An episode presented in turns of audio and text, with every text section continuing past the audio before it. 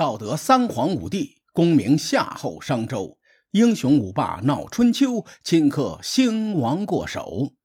青史几行名姓，北邙无数荒丘。前人种地，后人收，说甚龙争虎斗？上期节目咱们说完了西施的故事，这期节目咱们继续聊聊勾践为复仇所做的准备。勾践在美人计成功以后，找到文仲，说：“我幸亏听了先生您的策略，所有计划都很顺利。咱们下一步要怎么做？”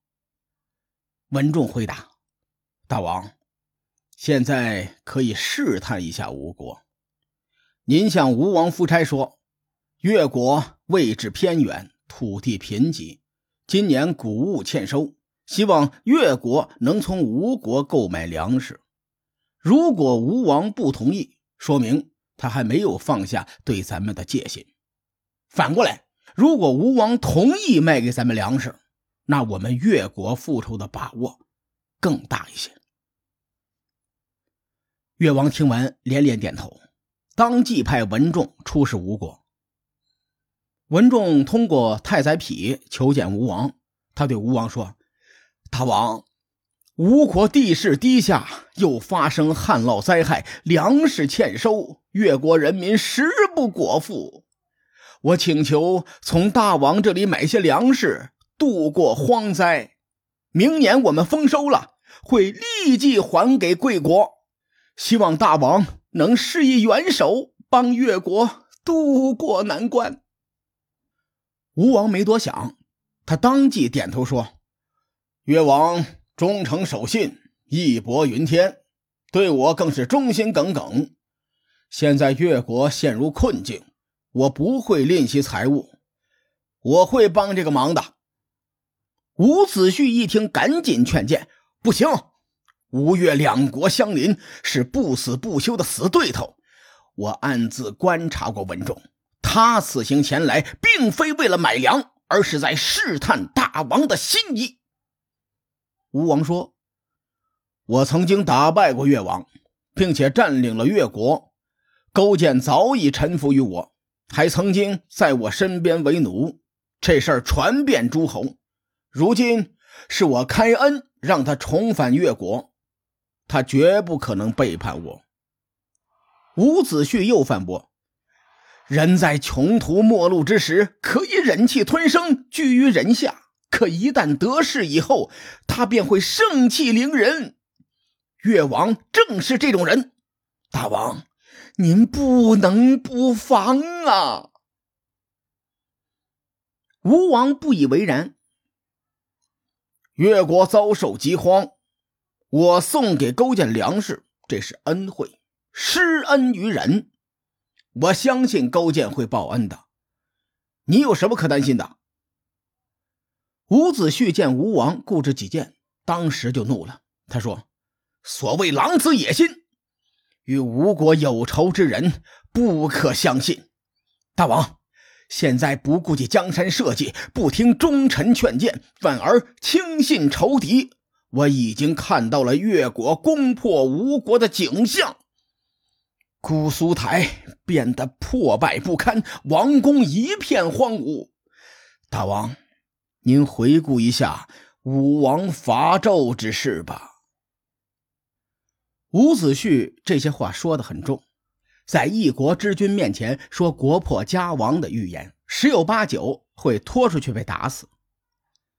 太宰匹在旁边听到伍子胥这番话，心说机会来了。于是太宰匹插嘴说道：“周武王是商纣王的臣子，却率领诸侯讨伐自己的君主。”虽说赢得了战争，但不符合道义。伍子胥继续说：“周武王因此赢得了名声。”太宰匹说：“凭借弑君篡位而成名，天理难容。”伍子胥，你作为臣子，总想着干涉大王的行动，违背大王的旨意，你这样做是不对的。伍子胥听到对方的指责，当场反驳。太宰匹，你接受越王的贿赂，在外与越国勾结在内，迷惑大王，请大王明察。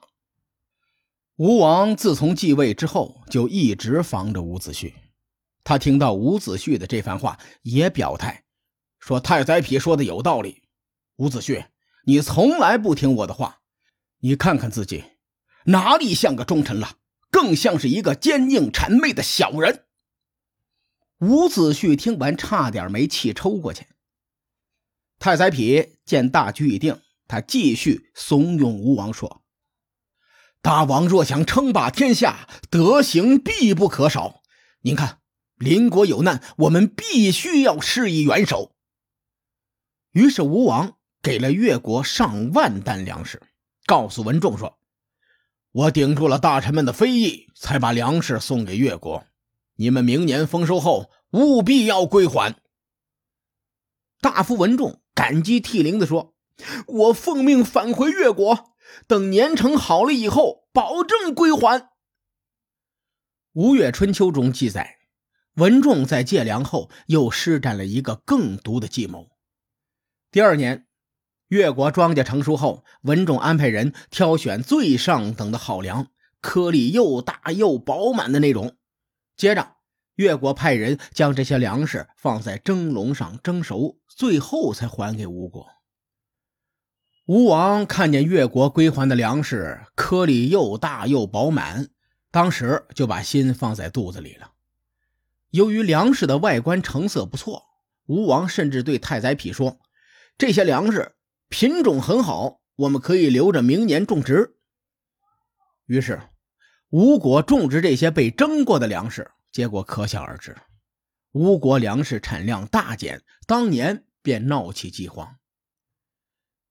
我对《吴越春秋》的这个记载心中存疑，原因有两点：第一，蒸熟的粮食不易保存，两千多年前人们没有大型冷库，粮食蒸熟后很快就会发霉，如果蒸熟后再晾干，粮食很容易粉碎。第二点，吴王夫差是有实力争霸天下的君主。如果真的出现这种地里的粮食不发芽的情况，他势必会对越国警觉起来，没有理由对此不闻不问。因此，我认为《吴越春秋》中的这个记载有待于考证。在越国归还粮食以后，勾践找到范蠡，说：“我想报复吴国，水战可以乘船，陆战可以乘车。”但车船都会被吴国的兵器弓弩阻击，这事儿怎么办？范蠡说：“行军布阵很依赖将士们的素质。我听说越国有位少女剑术十分高明，不如大王请她来教越军剑法。”如此这般，勾践便派人去请这位少女。说来也巧，少女在赶来的路上碰到了一个自称员工的老头。员工问少女：“我听说你善于舞剑，能让我见识见识吗？”少女很有礼貌，回答说：“小女不敢隐瞒，请老先生过目。”说时迟，那时快，员工折下一根竹子，上端干枯如枯木。员工手握竹子。协调刺向少女，这时竹梢向枯木的地方掉落下来，少女从空中接住竹梢，顺手还击，员工立即飞跃上树，变成了一只白猿。关于少女与白猿的打斗描述，最早应该出自《吴越春秋》，但书中对少女与白猿打斗的描写只有一句话。而且结合上下文，无论怎么翻译这句话都十分牵强，因此后世有很多文人在《吴越春秋》的基础上演绎出了很多版本，这是后话，咱们暂且不表。少女面见勾践后，勾践问她：“小姑娘，你这个剑术是和谁学的呀？”少女说：“我出生在深山密林中，没地方学习剑术。”但是我喜欢剑术，没事就琢磨，突然之间自己就顿悟了。你的剑术有什么特点呢？少女答道：“其道甚微而易，其意甚幽而深。”翻译过来就是：学习剑道的方法很容易，但是其中蕴含的剑意，则是隐晦深奥的。剑道如同门户一样，也包含阴阳。门户有开闭，阴阳也有盛衰。我估计勾践跟我一样，听完一脸懵。呃，女侠能不能说点大家听得懂的？那我说简单的，剑道要与剑意相通，呼吸运气不被人察觉，追逐对手时行来影去，剑光若有若无。勾践还是不懂，能不能说的再简单一点？学习这种剑术，一人可抵百人，百人可抵万人。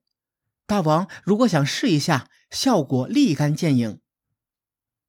勾践大喜过望，连连点头：“对对对对对对对对，我要的就是这种万人敌。”越王当即赐名，称少女为越女，并且命令越军中的优秀将士向越女学习剑术。说到这里。很多人可能会恍然大悟，这说的不是金庸先生的小说《越女剑》吗？其实金庸先生是基于吴越争霸的背景写的短篇小说《越女剑》。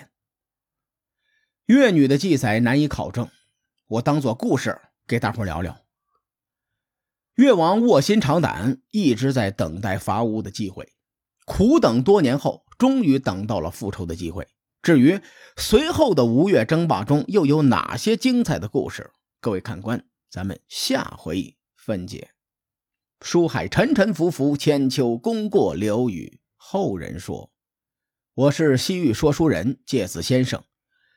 下期节目咱们继续聊春秋风雨，更多精彩内容，请搜索关注微信公众号“伯乐灯”，与更多听友交流互动。